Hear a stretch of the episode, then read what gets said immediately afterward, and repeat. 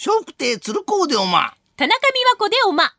今お聞きのポッドキャストは、鶴光の噂のゴールデンリクエスト、毎週お送りしているコーナーです。鶴光の笑う歳時記。さあ、この時間は今話題の人物、旬の食べ物、季節の行事や出来事など小話にしてお届けします。鶴光の笑う歳時記。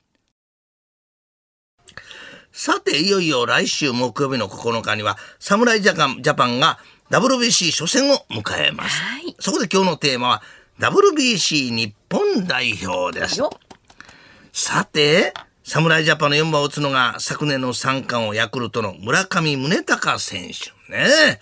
えー、WBC でも豪華なホームランが期待されております。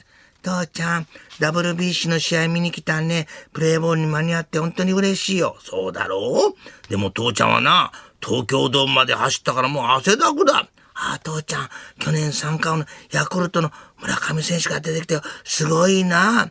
三冠王？父ちゃん見てみろ。誰にも汗かいてんだろ。父ちゃんは三冠どころか、八冠王だ。そして、日本代表のホームランを、ホームを守るのは、ソフトバンクの甲斐拓也捕手ですね。強肩で知られ、甲斐キャノンと呼ばれております。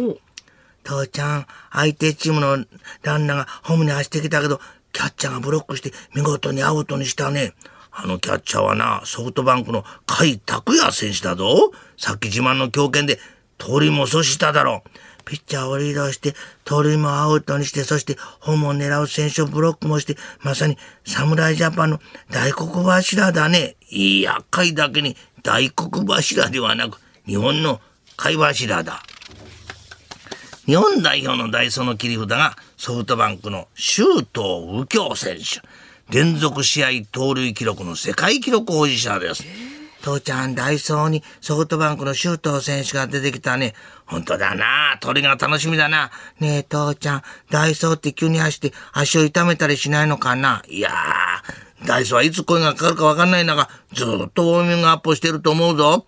えー、そうかな。そりゃそうさ。昔から言うだろ。用意、周到。侍ジャパンの若きエースとして注目を集めるのが、ロッテの佐々木朗希投手ですね。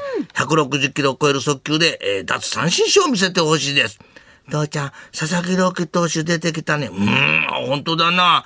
もう父ちゃん、ビールについてウイスキーを飲んで完全に酔っ払っちゃってんじゃないの？いやいや、大丈夫だよ。ああ佐々木朗希投手の直球をバッター空振りした。父ちゃん、バッターのスイングも早かったね。そうだな。佐々木朗希投手もウイスキーもストレートは間の早いな。そして日本代表で一番の注目は、メジャーリーグでも大活躍のダルビッシュ有投手と大谷翔平選手。この二人の活躍を日本で見られるだけでも幸せですね。父ちゃん、WBC は、あの日本が優勝できるかな？もちろんできるさ。なんか父ちゃんが言うと真実味がないな。じゃあ誰が活躍したら優勝できると思う？それはおめえ、ダルビッシュ有と大谷翔平選手。それも素人の意見だ。何を言うか。ダルビッシュ有に大谷翔平。下の名前をつないでごらん。優と翔で優勝だ。鶴光の笑う歳時記。次回もお楽しみに。